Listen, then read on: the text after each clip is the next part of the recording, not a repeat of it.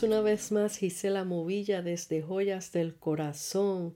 Quiero compartir contigo hoy una alegoría que escribí hace tiempo que está bien bonita y sé que te va a ministrar y te va a hacer meditar en muchas cosas. Se llama nada más y nada menos. No me rendiré. Algún día lo veré. Así se llama esta alegoría y escucha bien lo que dice. Hola, te contaré mi historia. Soy la casita que escogió esta hermosa parejita. Una parejita muy jóvenes los dos. Mi arquitecto ya me había hablado de ellos antes de ellos conocerme. Él me dijo, te construiré bella, cómoda y espaciosa para esta linda pareja. Cada uno de ellos vienen de diferentes mundos y culturas pero he decidido hacerles este hogar para que aprendan a amarse, porque aunque se enamoraron y se casaron, tienen mucho que aprender del uno y del otro. Siguió diciéndome, Casita, tú serás testigo de muchas cosas. Tus paredes guardarán el silencio en todo momento mientras observas. Habrá risas, amor, cantos, y muchas lágrimas también. Al escuchar estas instrucciones de mi arquitecto, quedé en asombro e incertidumbre. Me pregunté, ¿en qué quedó, en qué quedo yo en todo esto? Mi arquitecto responde, a pesar de todo lo que veas y oigas, tu trabajo será de mantenerte firme en mi fundamento para sostener y guardar a esta pareja. Le pregunto a mi arquitecto, ¿por qué a mí? ¿Por qué me escogiste para ellos? Él contesta, porque amo a esta pareja y tengo un gran diseño para los dos, y hasta que culmine mi construcción en ti, ellos podrán disfrutar del todo lo que guardo para ellos. Muy bien, le dije a mi arquitecto, hágase como tú hayas decidido. Aquí estoy a tu disposición. Llegó aquel día hermoso donde llegaron estos dos tortolitos enamorados y convirtieron de mí este nido de amor. Tal como me dijo mi arquitecto, comenzaron los desacuerdos, y por cada lágrima derramada, mi casita, mi estructura, se iba deteriorando. Las paredes se agrietaban al escuchar palabras fuertes que pegaban fuertemente en mi casita. Llegaron a los años los niños, frutos del amor entre los dos. Se escuchaban los llantos del recién nacido, y aunque eran llantos, no afectaban mi estructura porque este llanto era el llanto de la inocencia dependiente de su madre. Mi casita se llenaba de ternura al, al, escuchar el reír corretear por todo aquel lugar. Sentía como si mis paredes los acogiera y abrazara. Tal como me dijo mi arquitecto, serás testigo de mucho de serás testigo mudo de todo lo que verás allí. Ya han pasado tantas cosas. Los chicos crecieron y mi casita no los pudo retener. Ahora ellos tienen sus propias casitas. Mi casita ha agarrado ciertos golpes y está un poco deteriorada. Ya no estoy tan linda como cuando mi arquitecto me hizo. Hay un refrán muy común que usan los humanos y dice, si las paredes hablaran. Y la realidad es que yo he sido testigo de tantas cosas que si hablara sería muy doloroso. Pero mi arquitecto me lo advirtió, serás testigo mudo. Hay muchas parejas así como esta, que sus casitas se han destruido por completo y ya no están. Ustedes se preguntarán entonces, ¿cuál es la diferencia con esta casita? Bueno, La diferencia es que mi arquitecto hizo esta casita, o sea, yo, para esta pareja. Y este mismo arquitecto los unió y cuando mi arquitecto hace algo, lo hace perfecto y lo funda sobre la roca.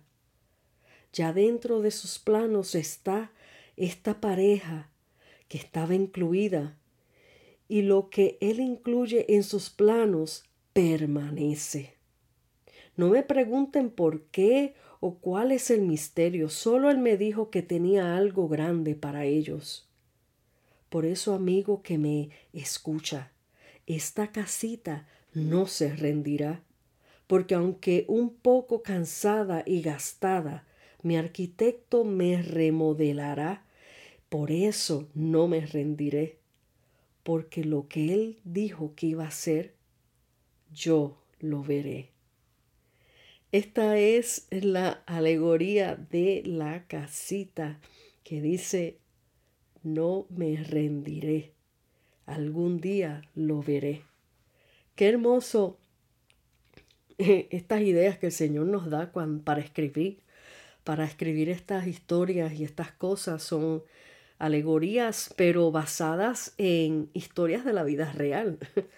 Eh, y qué hermoso eh, poder presenciar esto de lo que está hablando esta casita, de cómo ella vio esta pareja entrar a, e, ese lugar, a ese hogar, llenos de amor, llenos de, de gozo, pero cómo las cosas se trastornan, se cambian, los impedimentos que vienen. Esto claramente habla de una relación, de un matrimonio pero fíjense dentro de esta alegoría cómo se explica que Dios ya los tenía escogidos a ambos con un propósito grande. Y aunque vienen las tormentas en medio de la vida de los matrimonios, y aquí ahora hablándole en general a los matrimonios, por eso es que eh, cuando se están casando en el altar y están jurándose eh, haciéndose los juramentos que se hacen en el altar, que se dice eh, para bien y para mal, o sea, en las buenas y en las malas. En ese momento, eh, si se fijan, todo, todo el mundo llega enamorado y llega emocionado al altar a casarse y, y repiten la, repiten esta, ¿cómo se dice? Este juramento.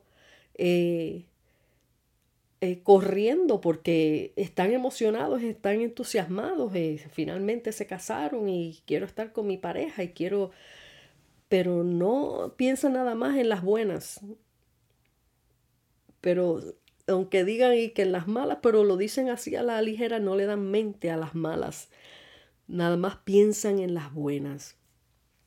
La realidad es, amigo y amiga, que dentro de un matrimonio, por más que una pareja se ame, van a tener dificultades, van a tener tropiezos. Eh, son dos mundos apartes que vienen a unirse, convertirse en una sola carne, como dice las escrituras. Convertirse en una sola carne, que lo que es tuyo es mío, lo que es mío es tuyo. Eh, y, ya no, no existe esto, cada cual por su lado y esto es lo mío, no, no, no debe de ser así. Hoy día en esta sociedad que vivimos, esto es, cada cual tiene lo suyo y este es mi tiempo y este es mi, y bueno, em, pero cuando Dios une a una pareja y cuando hacemos un juramento en un altar, el juramento no se lo estamos haciendo al, al, al, como dicen, al pastor que los está casando o al cura que los está casando. El juramento lo está haciendo usted delante de Dios. A Dios es a que usted le está haciendo este juramento. Yo voy a cuidar a esta a mi esposa o yo voy a cuidar de mi esposo, le estamos diciendo y estamos haciendo un pacto eh, con nuestra pareja, estamos haciendo un pacto con nuestra pareja delante de Dios.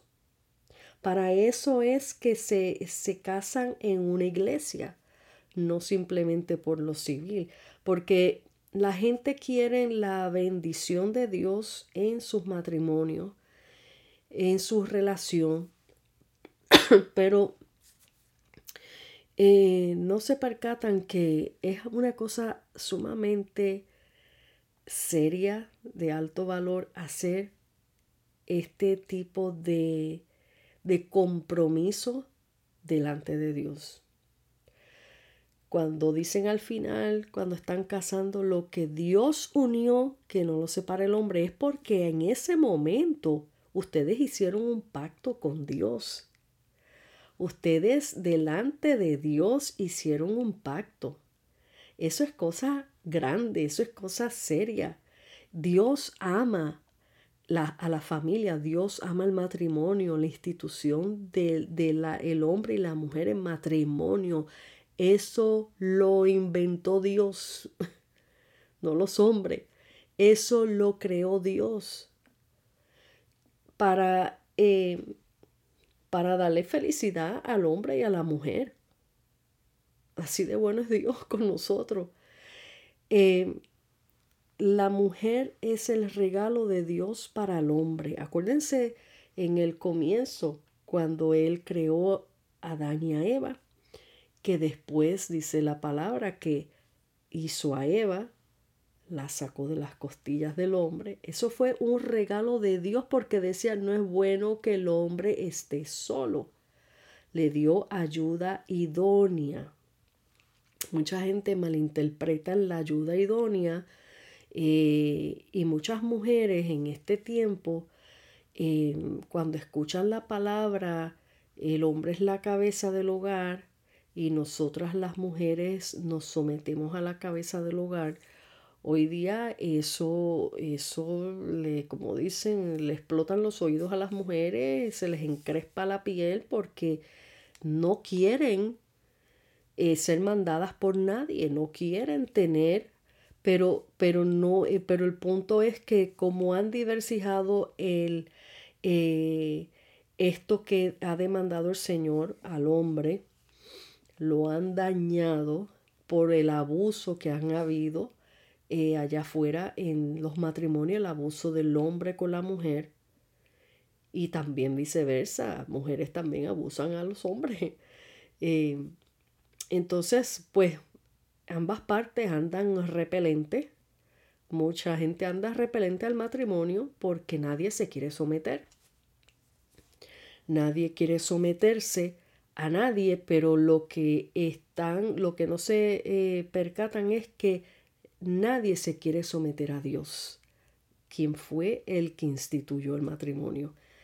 Em, y el tener em, este regalo de Dios, o sea, mi pareja, mi esposo es regalo de Dios para mí. Y yo soy regalo de Dios para él, para mi esposo. ¿Cómo funciona esto?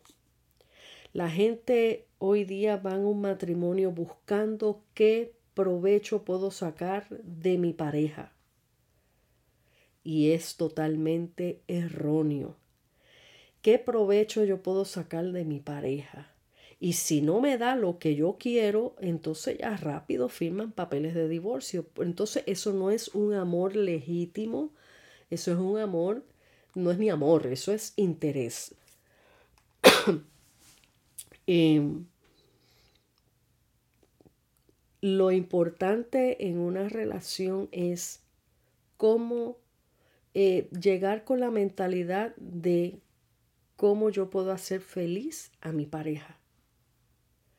Cuando hacemos feliz a una pareja, a un, en un dentro de un matrimonio hablando, a mi esposo, vamos a decir, él va a querer devolverme esa felicidad a mí porque está satisfecho con el amor y la, y la felicidad que le estoy dando.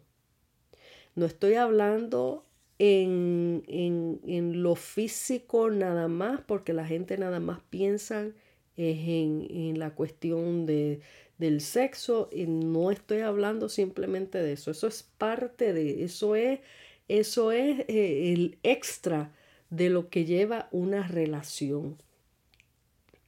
Es la comprensión, es el respeto mutuamente, es eh, el querer cuidarse mutuamente, el querer reír juntos, estar juntos, el querer compartir sin intereses a cambio, es darte libremente tu corazón a esa persona. Las demás cosas obviamente son los resultados de un amor puro y un amor eh, sin interés. Por eso eh, dice en Primera de Corintios 13, Primera de, y lo voy a buscar para leérselo porque sinceramente esto hay que recalcarlo eh, bastante porque, wow, se ha visto tanto error allá afuera, tantas familias destruidas por causa de no entender estas cosas de lo importante que es el matrimonio basado en Dios. Cuando Dios es el centro de tu matrimonio, eh, aunque hayan dificultades, porque siempre las van a haber, pero Dios se encargará de darte la sabiduría de cómo eh, sobrellevar las cargas del uno y del otro y, y cómo perdonar. Si Dios no está en el centro, olvídense que esto es, eh, eh, va a ser una guerra mundial. so, primera de Corintios 13 dice, déjame buscar aquí. Tiene por título eh, La mayor es el amor. Dice, y estoy leyendo de la versión, eh, nueva eh, versión internacional, para que sea más sencillo de entender a muchos. Dice, si pudiera hablar todos los idiomas del mundo y de los ángeles, pero no amara a los demás, yo solo sería un metal ruidoso y un címbalo que resuena. Si tuviera el don de profecía y entendiera todos los planes secretos, o sea, los misterios y toda la ciencia, como dice en la otra versión, Reina Valera, eh, de Dios, y contara con todo el conocimiento, y si tuviera una fe que me hiciera capaz de mover montañas, pero no amara a otros, yo no sería nada. Si diera todo lo que tengo a los pobres y hasta sacrificara mi cuerpo, podría jactarme de eso, pero si no amara a los demás, no habría logrado nada. Ahora, aquí viene eh, la explicación clara de, de la palabra de lo que es el amor, cómo es el amor. Y todo esto que le voy a leer, eso es lo que tiene que haber dentro de un matrimonio. Presten atención. El amor, esto es primera de Corintios 13 y ya empecé del 1, pero ahora voy por el 4 y de ahí del 4 en adelante es donde te define lo que es el amor. El amor es paciente y bondadoso. El amor no es celoso, ni fanfarrón, ni orgulloso ni ofensivo. Oiga, esto ahora. No exige. ¿Ve? Ahí es que está el problema de muchos matrimonios, la exigencia de ambos lados. Que tú me tienes que dar esto, que tú tienes que hacerlo como yo te lo digo, no, que tú me tienes que eh, hacer así, que tú... es exigencia, pero el amor no exige que las cosas se hagan a su manera dice la Biblia. No se irrita ni lleva un registro de las ofensas recibidas. Escuchen, la palabra de Dios es clara. No se irrita ni está llevando cuentas de tú me hiciste esto. Mire, y, y, y aquí perdonen mujeres, nosotras a veces tenemos mucha falta en esto en cuanto a que tenemos el don divino ese de que nos acordamos de, de, de, de cientos de años atrás de lo que nos hicieron. y, y cuando llega el momento de, la pelea y de la rabia, empezamos a sacar del, baúl de los recuerdos eh, la fecha, hasta el color de la ropa que tenía puesto y qué sé yo qué, y, y sacamos cuenta, empezamos a sacar cuenta, pero aquí la palabra dice que no se irrita ni lleva un registro de las ofensas recibidas. No se alegra de la injusticia, sino que se alegra cuando la verdad triunfa. El amor nunca se da por vencido. Eso es otro punto bien importante. Dentro de un matrimonio, por cualquier peleita, se dan por vencido y ya están metidos en una corte, en divorcio. Se dan por vencido por cualquier bobería. Ok, hay casos graves de abuso, violencia doméstica. Obviamente, yo no le digo a ninguna mujer quédate ahí. Pero he visto muchos casos también que porque por, por bobería, por cosas que, pues, me cansé de ti, ya, no quiero más nada, ya, este, ya rápido, o sea, no trabajan la relación, no, no, no persisten, se dan por vencidos rápido. Cuando una persona se da por vencido así de rápido es porque ahí no había amor ni en, en primer lugar.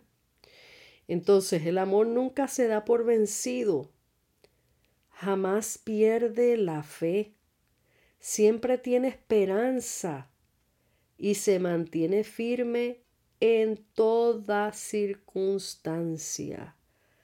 Cuando hay amor en un matrimonio nos mantenemos firmes, no importa los problemas que atravesemos. Tienen que recordar, amigo y amiga, que los dos están en el mismo bote. No están viajando solos. Una vez que tú diste tu corazón a una persona, por eso el Señor dice que se convierten en una sola carne. Tus batallas son las batallas de Él, las batallas de Él son las batallas tuyas. Las tienen que llevar juntos, las tienen que trabajar juntos. Amén. Entonces, eh, se mantienen firmes en toda circunstancia.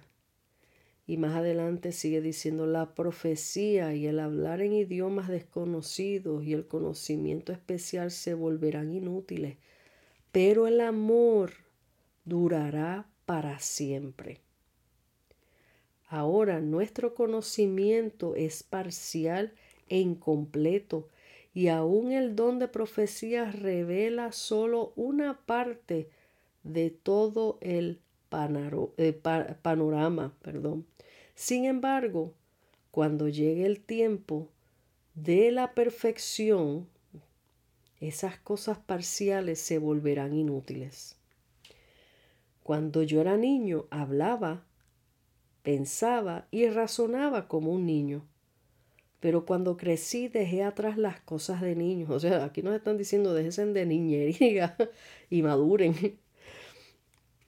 dejé, atrás las cosas de niño. Ahora vemos todo de manera imperfecta, como reflejos desconcertantes, pero luego veremos todo con perfecta claridad. Todo lo que ahora conozco es parcial. Está hablando, está hablando de lo que nosotros vivimos aquí en la tierra, lo, lo vemos con mente limitada pero las cosas del Espíritu son perfectas y van más allá, en otras palabras.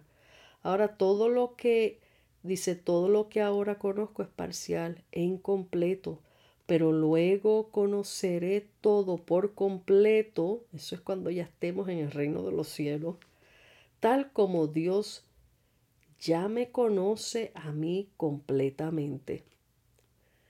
Y esto para cerrar, escuche bien. Esto cierra con broche de oro lo que es el amor. Tres cosas durarán para siempre. La fe, la esperanza y el amor. Y la mayor de las tres es el amor. Ahora, usted dirá, bueno, pero mucha gente usa este término, no, el amor se fue. No, el amor se fue, el amor se acabó. No, el amor, mire, ahí lo dice claro. Tres cosas durarán, pero la mayor de las tres que durarán y durarán para siempre es el amor. Es el amor. ¿Y por qué es esto? Preguntará usted, ¿por qué es esto? Porque Dios es amor. El amor es Dios. El amor proviene de Dios como dice las escrituras, el que no ama no conoce a Dios porque Dios es amor. Esto, eso está más que claro. Entonces, ¿por qué hay tanto, tanto dilema y tanta destrucción matrimoniales y tantas cosas? Porque no han entendido lo que es el amor. Porque no conocen a Dios. Si conocieran a Dios, aunque tuvieran tribulaciones y tuvieran faltas y tuvieran problemitas, teniendo a Dios en el centro de sus vidas, en su corazón, en el centro de su hogar, sabrán cómo manejar las asperezas, sabrán cómo amar, sabrán cómo perdonar al prójimo, a su esposo, a su esposa, sabrán cómo pasar por alto eh, las ofensas, no tomarán cuentas de, las ofensas, tú me hiciste y yo te hago y, y ojo por ojo y diente por diente. No, no, no puede haber eso, no puede haber eso. Entonces cuando hay un verdadero amor en el corazón del hombre es porque Dios mora en él. Y cuando está ese amor activo dentro de un matrimonio, sí se puede vivir una vida matrimonial hasta que la muerte los separe. Por eso esa reflexión que les leí usando el ejemplo de esta casita que ha sido testigo de tantas cosas que ha visto. Ahora imagínense, imagínense si de verdad los hogares, las casitas donde vivimos, los edificios donde vivimos, las paredes donde estamos rodeados, hablaran. Imagínense usted si las paredes hablaran.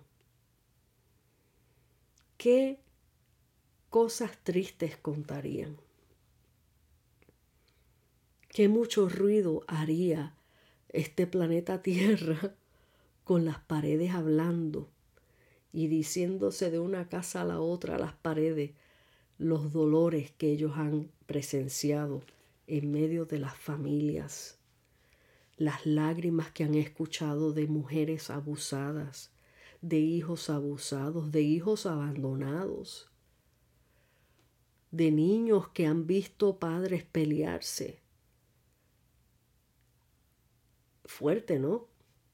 Pero vamos a centrarnos en que cuando Dios es el centro de tu vida y de tu corazón, con Él lo podemos todo con Él podemos vencer.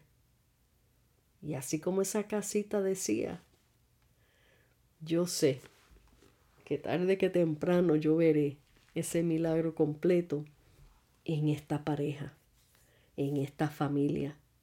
Así que comparte esta alegoría y este mensaje con aquellas vidas que ustedes sepan que están viviendo y pasando por cosas difíciles dentro de sus matrimonios esta palabra de Dios es clara.